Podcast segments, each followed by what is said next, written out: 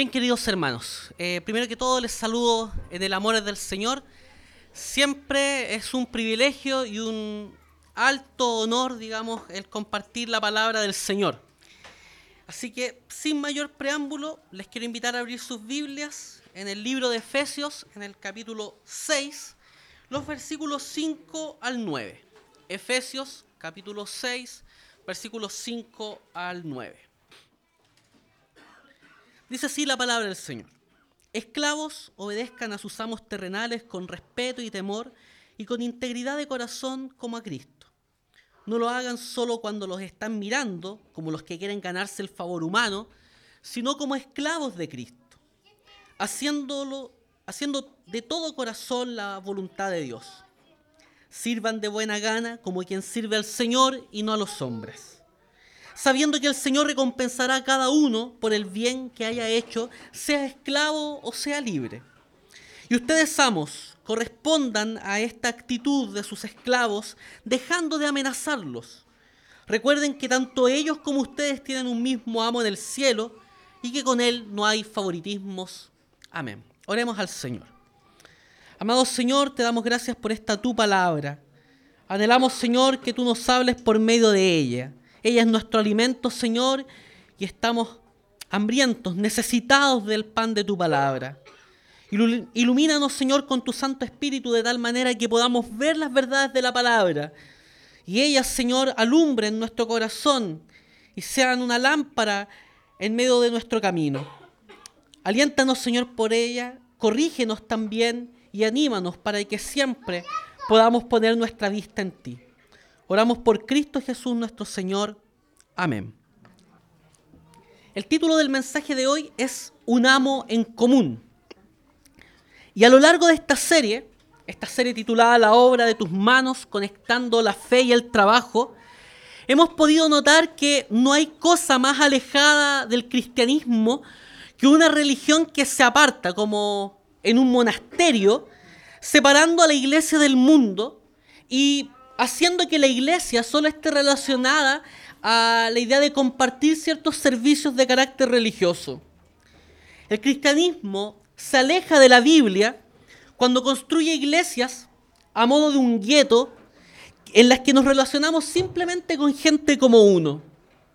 Y eso porque, como diría el pastor y teólogo Abraham Kuyper, no hay un centímetro cuadrado dentro de todo el dominio de la existencia humana en la que Cristo, que es soberano sobre todo, no proclama es mío. Y eso el pastor Kuyper lo decía de acuerdo a lo que dice la Biblia. El apóstol Pablo en Colosenses capítulo 1 dice que todo fue creado por medio de Él y para Él. Y todas las cosas por medio de Él subsisten. Cristo es el Señor y soberano sobre todas las esferas de la vida. No hay cosa en el mundo que no esté bajo su dominio.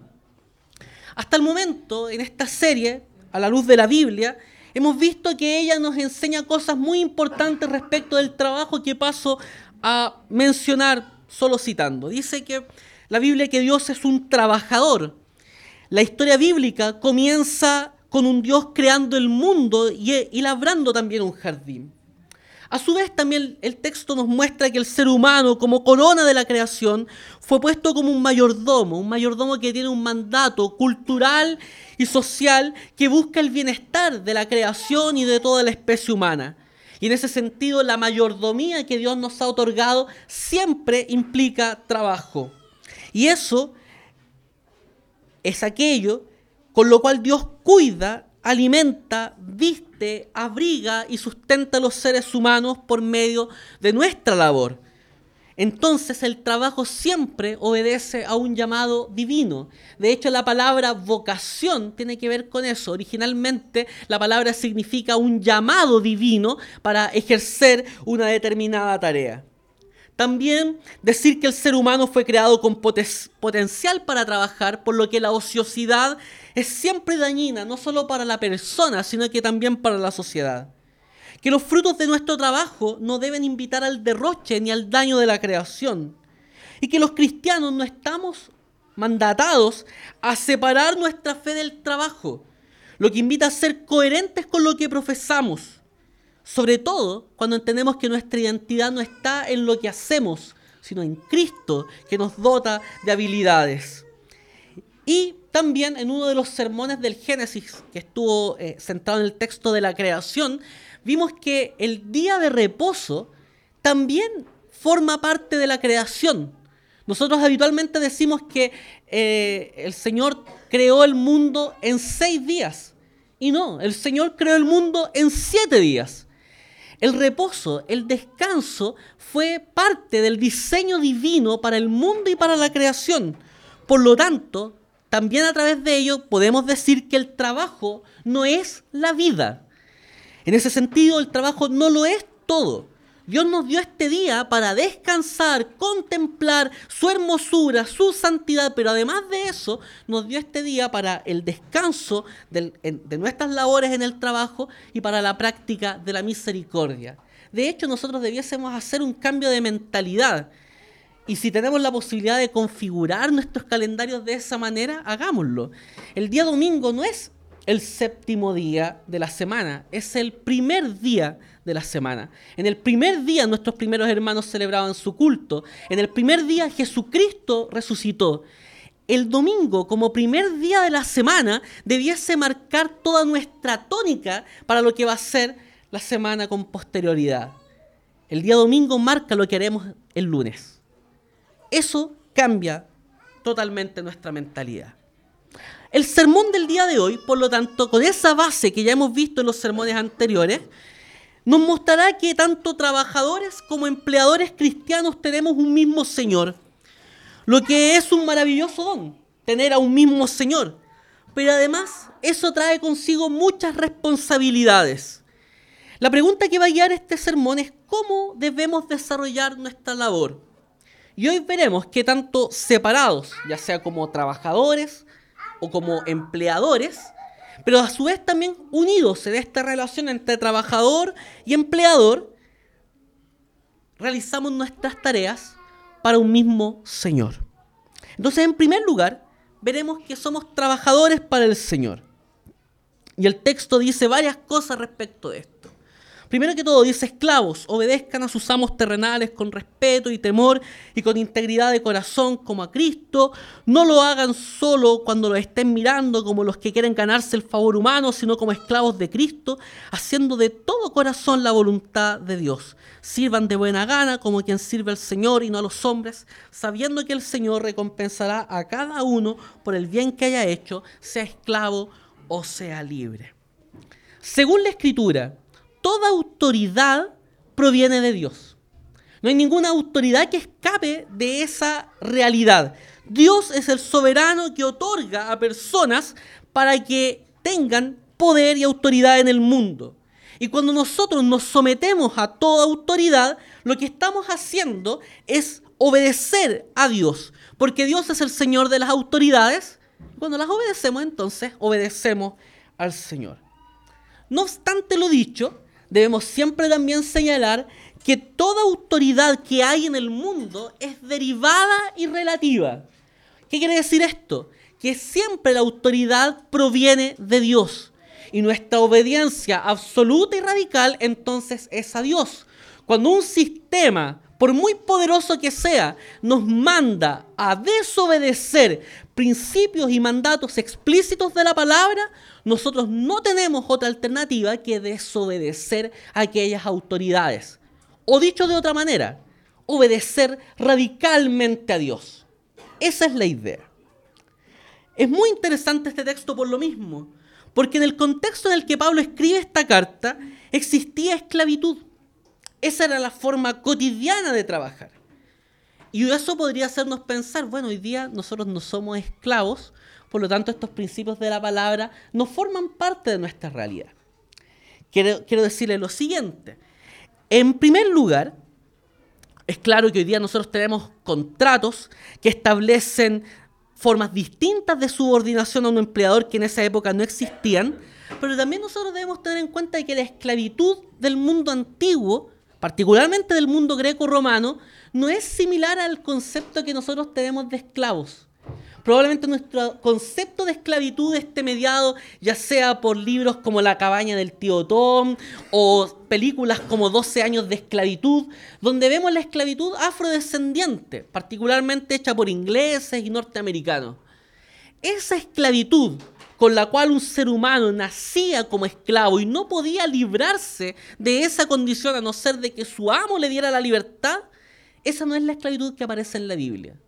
En la esclavitud, en el contexto bíblico, no es a perpetuidad. Se cae en esa condición. Y de hecho uno puede ser librado de la condición de esclavitud.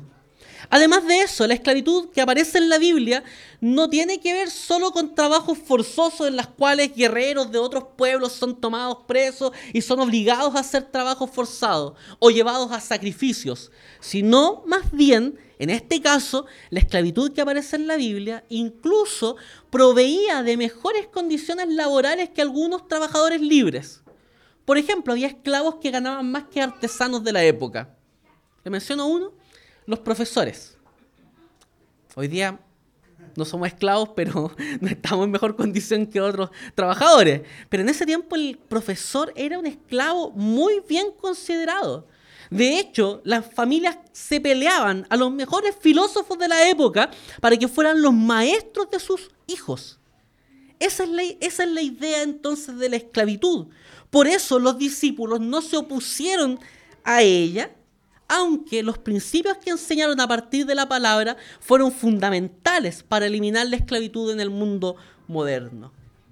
El ejercicio entonces de la responsabilidad cristiana para Pablo incluía, primero que todo, el respeto a los patrones. Y el respeto a los patrones que eran buenos y comprensivos, como aquellos que también eran insoportables. Y no solo eso, el mandato bíblico decía que uno debía respetar a estos patrones y aceptar el sufrimiento injusto si es que eso era la voluntad de Dios. Respecto de esto también decir algunas cosas. El contexto de la carta implica aquí una situación desfavorable para la vida de la iglesia, en la cual algunos de nuestros primeros hermanos eran esclavos. Hoy día ese régimen de trabajo no existe. Hoy día tenemos un sistema de trabajo que garantiza ciertos derechos a los trabajadores.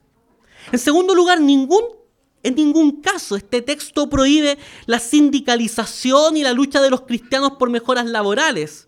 De hecho, a partir de los principios bíblicos, muchos cristianos en la historia del mundo trabajaron por las mejoras laborales.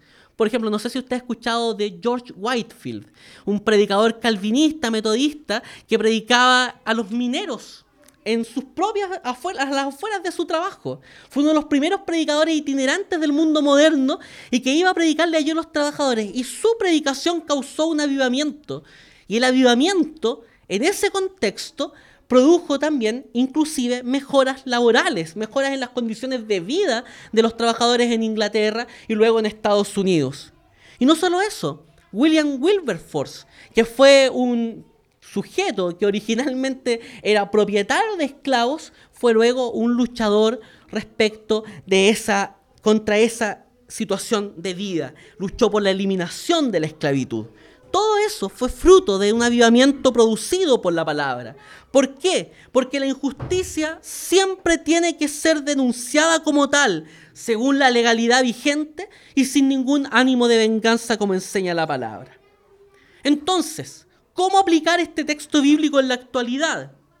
De la siguiente manera, siendo respetuosos con nuestros empleadores y obedeciendo sus órdenes, manteniendo también un principio de responsabilidad. Fíjese usted que usted no solo es empleado de su fuente laboral, de su trabajo, sino que usted es un empleado, un servidor de Cristo. Y con su trabajo, que es un don de Dios, ha sido llamado a bendecir a las personas que van a recibir ese trabajo. Vale decir, si usted es un empleado de la salud, un trabajador de la salud, lo que usted tiene que hacer es trabajar de tal manera que glorifique a Dios y también beneficie a las personas que van a recibir salud, sea en el sector público o en el sector privado. Si usted es un taxista o hace Uber, usted tiene que entregar tal servicio que entregue comodidad y rapidez y beneficio a quien ha tomado su auto. Si usted es un profesional de la educación, usted no puede comportarse como un profesor tirano en el cual sus alumnos no tienen idea por qué los evalúa de una determinada manera. Uno tiene que trabajar entregando gloria a Dios y dignidad a los seres humanos que reciben nuestro trabajo. Además de eso, capacitando a los creyentes a entender la relación entre fe y trabajo como lo hemos venido haciendo durante los meses de septiembre y octubre aquí en Puente de Vida, con esta serie de mensajes que busca que entendamos nosotros cuál es la forma de trabajar para el Señor. Y también, si nos toca vivir en persecución, discernir si ella se debe por la causa de Cristo o por nuestra irresponsabilidad. Aquí nosotros tenemos que tener clara conciencia de que nuestros malos actos también traen consecuencias. Si nosotros estamos viviendo persecución y somos despedidos de, nuestra, de nuestros trabajos porque somos cristianos, gloria al Señor por eso. Pero si estamos siendo despedidos o castigados por nuestra mala forma de trabajar, eso no glorifica a Dios, eso no trae beneficio ni para ti ni para tu familia, no trae beneficio para el testimonio de Cristo y además tampoco beneficia a la ciudad en la cual vivimos. A eso trae también a colación la idea de la integridad. El texto nos presenta una invitación a vivir siendo reflejos de Cristo para los demás, recordando que la gracia de Dios nunca ha sido excusa para pecar la Biblia nos llama a dar buen testimonio, a ser ejemplos para los demás, a no servir simplemente cuando nos están mirando en nuestro trabajo. Nosotros los creyentes somos llamados a ser luz para el mundo. Y allí tenemos muchas cosas que realizar. Primero que todo, reconocer en nuestro trabajo aquellos elementos que son fruto de la gracia común, nosotros vivimos en un mundo donde quienes viven en él fueron creados a imagen y semejanza de Dios. Y todo don perfecto, dice Santiago en el capítulo 1, versículo 17, proviene de Dios. Vale decir, cuando vemos belleza, bondad, amor, justicia en el mundo, eso no ha provenido del esfuerzo de seres humanos pecadores, sino que ha venido de la gracia de Dios que nos ha creado a creyentes y no creyentes con la capacidad de desarrollar trabajo en el mundo. Por lo tanto, nosotros debemos reconocer en nuestra área laboral aquellas cosas también como una obra de Dios. Por otra parte, también debemos reconocer aquellos elementos que necesitan ser mejorados por la obra de los creyentes en el mundo. Y también debemos reconocer en el mundo y en el trabajo donde nos movemos aquellos elementos que deben ser rechazados a cabalidad a la luz de la palabra. Porque en tiempos difíciles, siempre el testimonio supremo de la fe tiene que basarse en un discipulado radical, en un seguimiento total de aquel que fue crucificado. De hecho, hoy día en nuestro país no se nos persigue por nuestra fe, no se nos pide esta lealtad radical al Señor y su palabra con un cuchillo ni con una pistola. Nadie nos está obligando a rechazar nuestra fe en Jesucristo. Sí estamos viviendo más tiempos más difíciles que antes. Hoy día es más difícil hablar de Cristo, producto de los casos de abuso y pederastia en la Iglesia Católica, de los abusos económicos de algunos ministros del Evangelio, entre comillas. En fin, todo eso trae barreras a la predicación del Evangelio. Tenemos más dificultades para hablar de Cristo que antes, pero no somos perseguidos.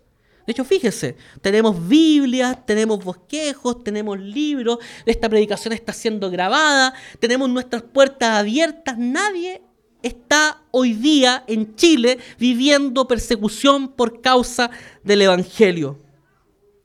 Pero ¿qué haremos cuando se nos pida mentir en nuestro trabajo? ¿Qué haremos cuando se nos pida adulterar boletas o facturas para que nuestra empresa obtenga un mayor rédito? ¿Qué haremos cuando un puesto de trabajo que queremos pareciera ser alcanzable solo si inflamos nuestro currículum vitae? ¿Qué haremos cuando se nos aparece la posibilidad de cobrar más? ¿Qué haremos cuando en algunas posiciones de trabajo se nos obligue a matar a una persona, sea un bebé por medio de un aborto o alguien que, o un adulto que profesa ideas diferentes a un gobierno imperante? Hoy nosotros podemos y, debernos, y debemos comportarnos conforme al santo llamamiento que hemos recibido. Y eso porque no somos depravados totalmente a secas hoy día. Estamos en una situación de muertos en delitos y pecados, pero el Señor cambió nuestro corazón de piedra en un corazón de carne. Hemos sido traídos a una nueva vida. Tenemos al Espíritu que nos guía y nos sostiene con su poder.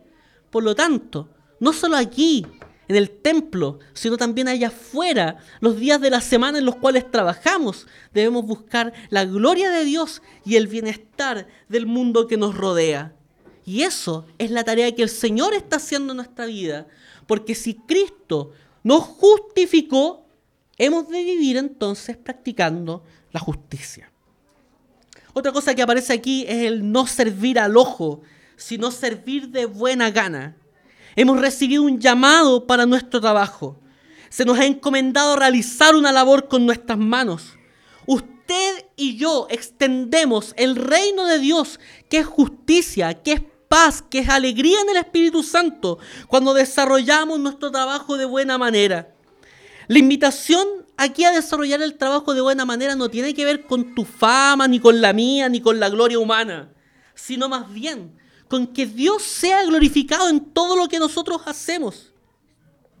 Fíjese aquí, ahí está el contrasentido de trabajar simplemente cuando tenemos un supervisor encima de nosotros. Cuando está el empleador allí de visita en, el lugar donde estamos trabajando. Sacar la vuelta es lo más alejado de la actitud cristiana en el trabajo.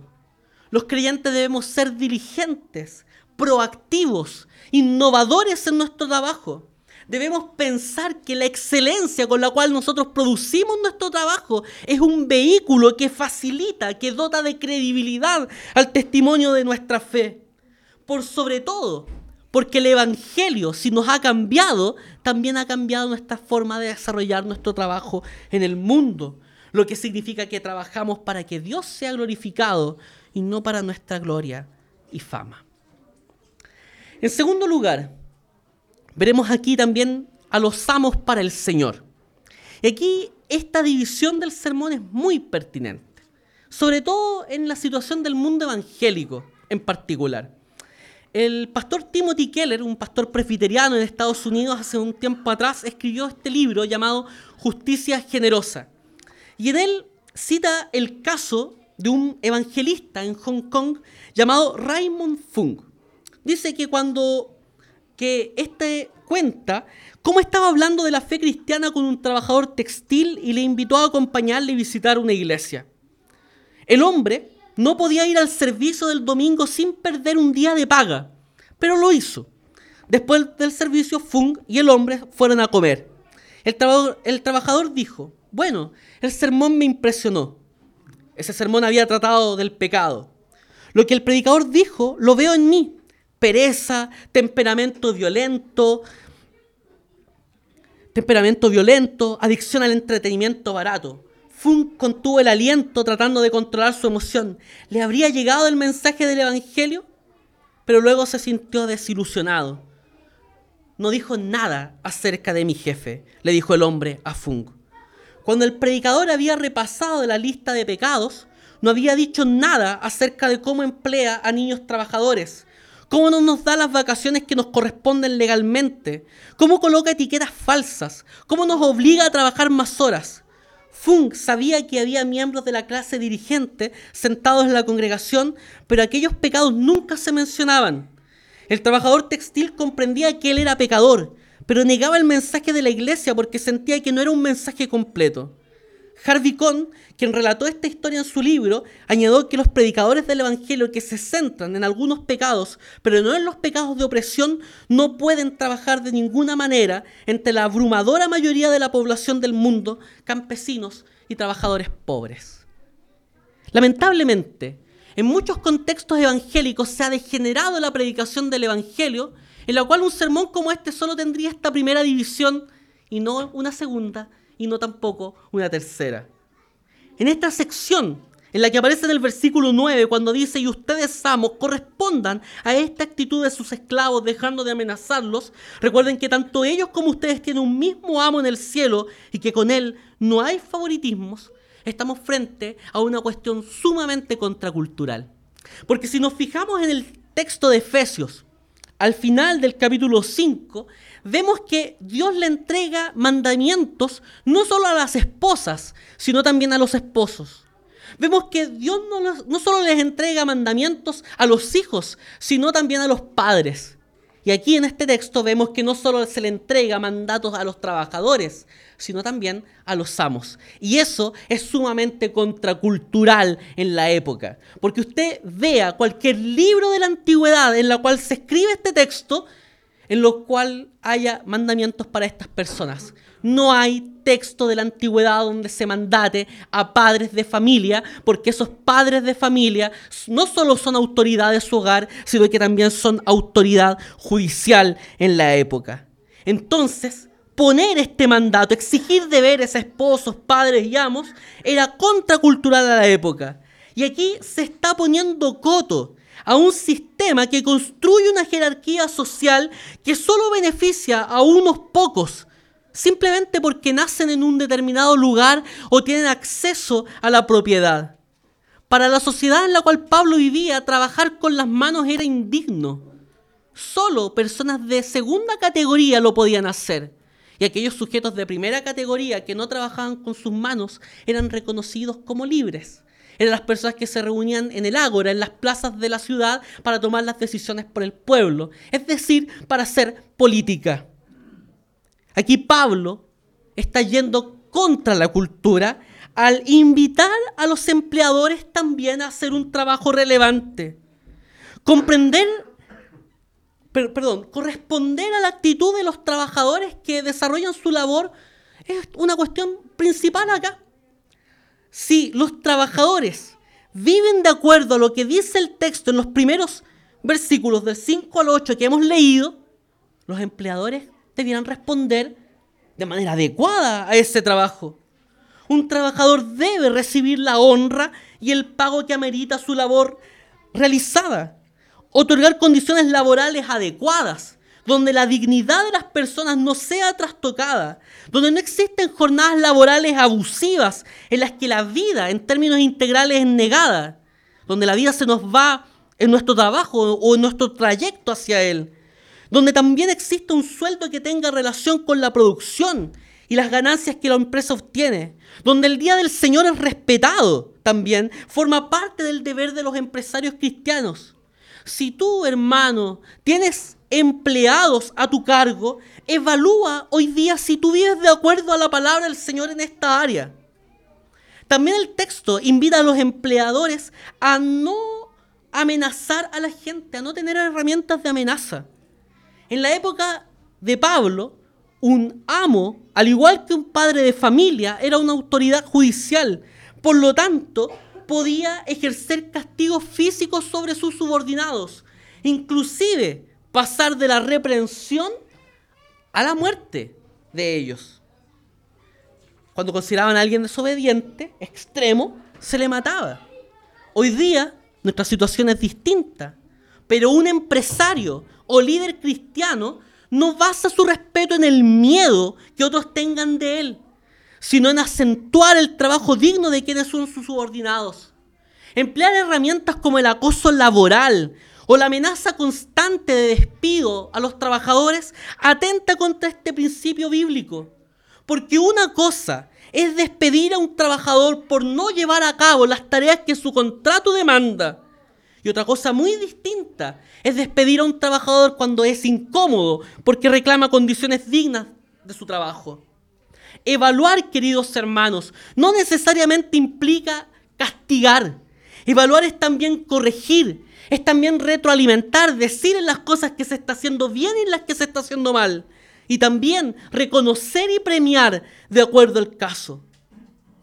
Eres un empleador que solo reconoce las cosas negativas de tus trabajadores. ¿O te has dado cuenta también de las buenas cosas que han realizado? Y si te das cuenta de las buenas cosas que tus trabajadores han realizado, ¿las premias? ¿Las reconoces? según sea el caso. Y aquí alguno puede estar diciendo, ya, pero ¿qué son las buenas condiciones laborales? ¿De dónde tomamos esas buenas condiciones? Fíjese lo que dice la Biblia en Deuteronomio capítulo 24, versículos 14 y 15. No te aproveches del empleado pobre y necesitado, sea este un compatriota israelita o un extranjero. Le pagarás su jornal cada día antes de la puesta del sol porque es pobre y cuenta solo con ese dinero. De lo contrario, él, él clamará al Señor contra ti y tú resultarás convicto de pecado. Fíjese lo que señala este texto respecto al trabajo digno. Los empleadores deben ser justos, no deben oprimir y deben pagar lo que corresponde en el momento oportuno. Si tú eres un empleador que le has dicho a tu trabajador que les pagarás el día 28 del mes, el día 28 del mes le vas a pagar. Si le has dicho que les vas a pagar semanalmente, semanalmente debes pagarle según lo que has convenido con ellos. Eso es lo justo. Los trabajadores deben entender que son las manos de Dios para llevar el sustento al hogar. La provisión es de Dios y Dios te usa a ti como trabajador como instrumento para llevar el sustento a tu familia. ¿Y cuál es el papel de los empleadores en esto entonces?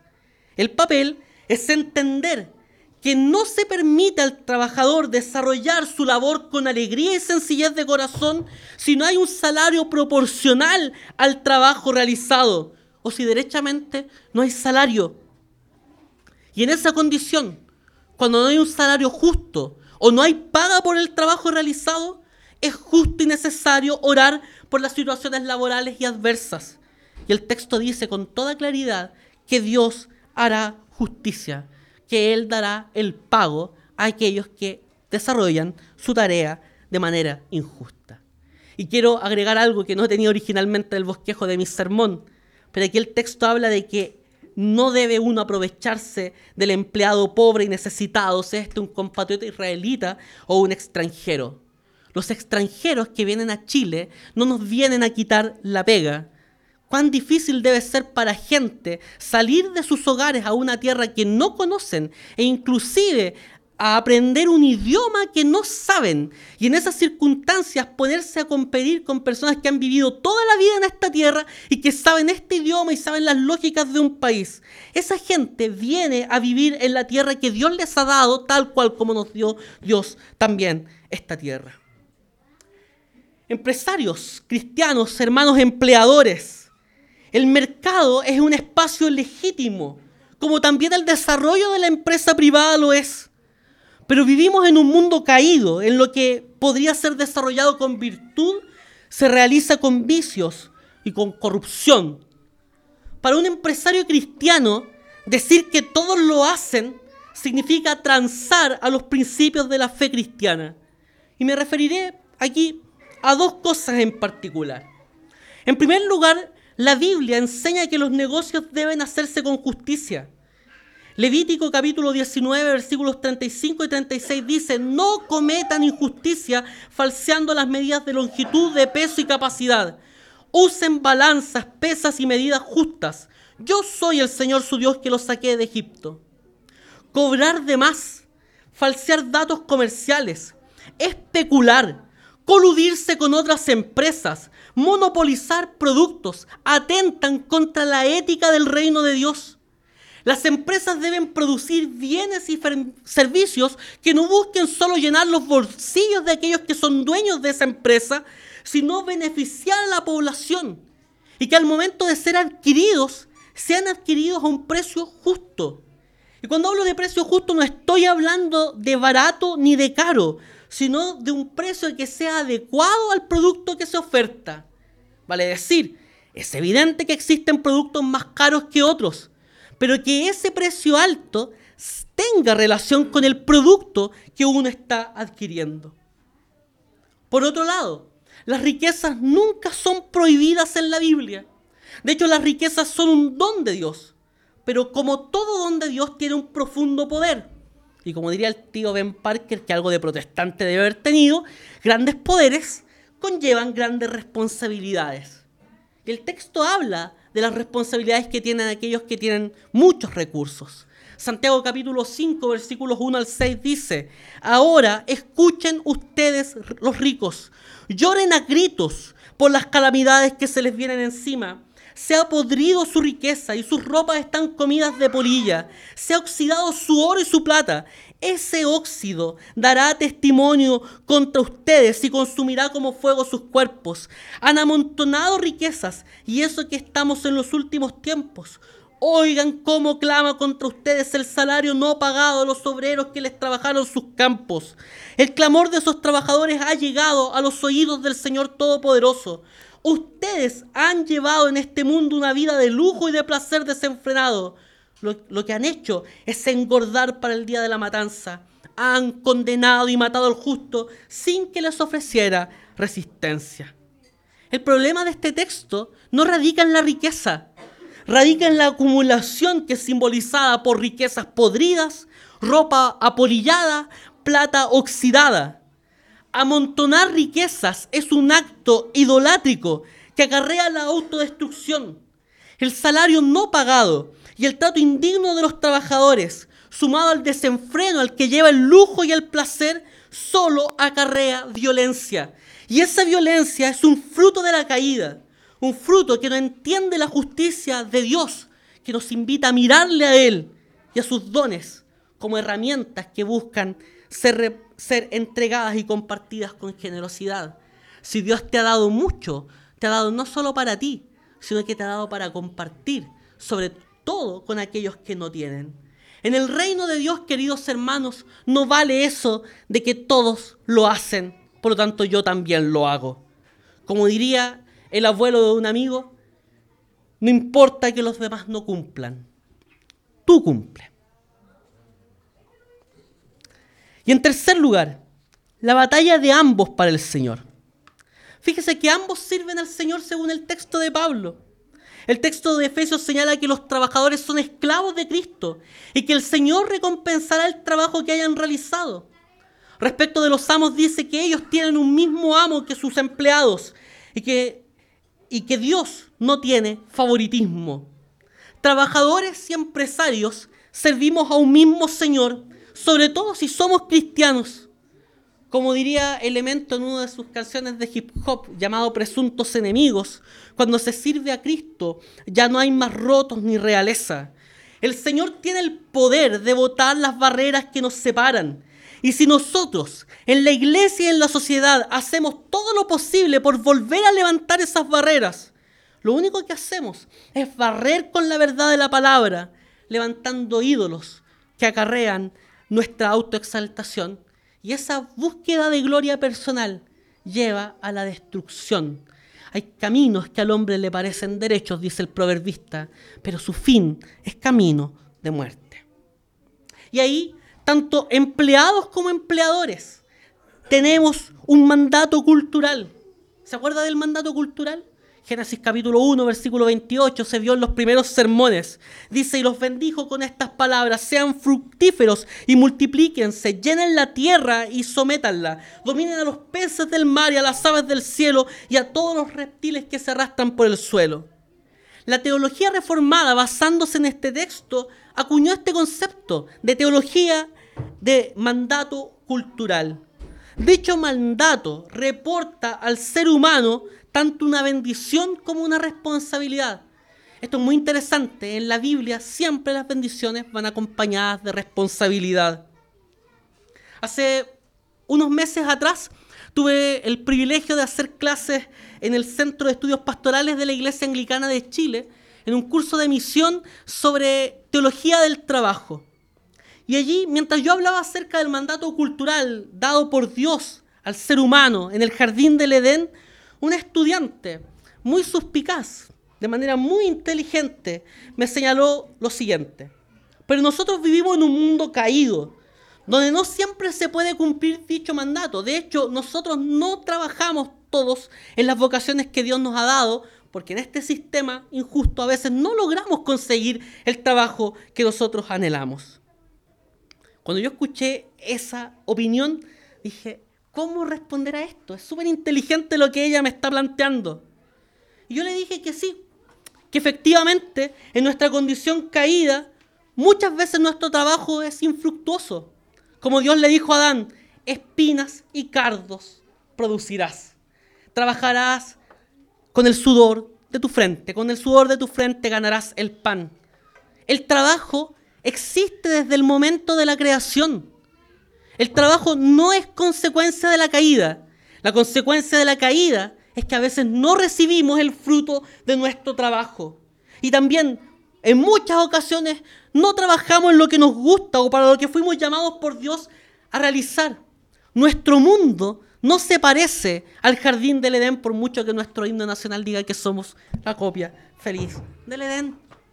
Pero queridos hermanos, en Babilonia también se llevaba a cabo el mandato cultural. Jeremías capítulo 29, versículos 5 al 7, registra una carta que el profeta envía a las personas que estaban exiliadas allí, en un imperio como Babilonia, que simboliza el pecado, el abuso de poder, el paganismo. Nosotros hemos leído Apocalipsis, que dice, habla del imperio del anticristo como Babilonia la Grande como la madre de todas las rameras.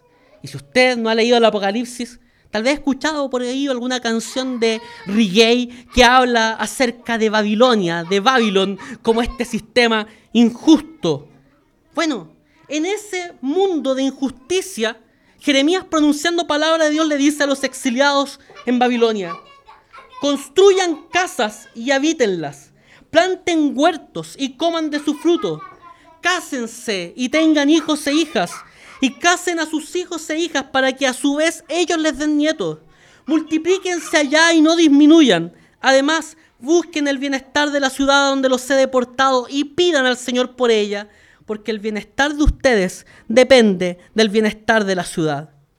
En otras palabras, tanto en el Edén como en Babilonia, ya sea en sus copias felices o en sus copias tristes, nuestro trabajo multiplica el chalón de Dios en la ciudad que vivimos. Y ese chalón de Dios es paz, es armonía, es bienestar, es abundancia, es vida en plenitud. Tú y yo colaboramos con el reino de Dios cuando trabajamos. Fíjate en este deber.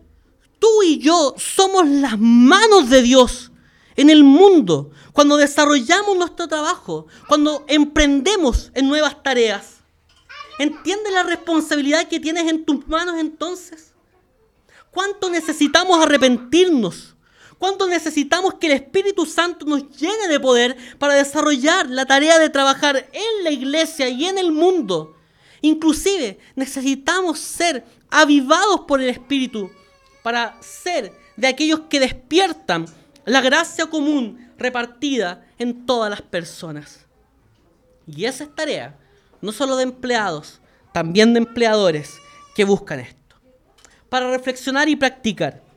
Juan Calvino en un libro muy cortito que escribió llamado La verdadera vida cristiana dice, si seguimos fielmente a nuestro llamado divino, recibiremos el consuelo de saber que no hay trabajo insignificante o sucio que no sea verdaderamente respetado e importante ante los ojos de Dios.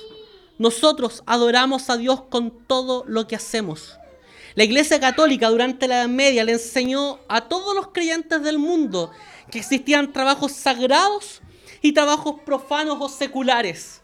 Y trabajo sagrado era ser cura, ser un teólogo que estudiaba la escritura. Eso era trabajo sagrado con la reforma protestante se nos enseñó a los creyentes que todos los creyentes somos sacerdotes y que cada uno de nosotros desarrolla un trabajo, un trabajo que es sagrado, que es vocación de Dios para nosotros. Y por lo tanto debemos desarrollarlo para la gloria de Dios. No existen trabajos sagrados y seculares.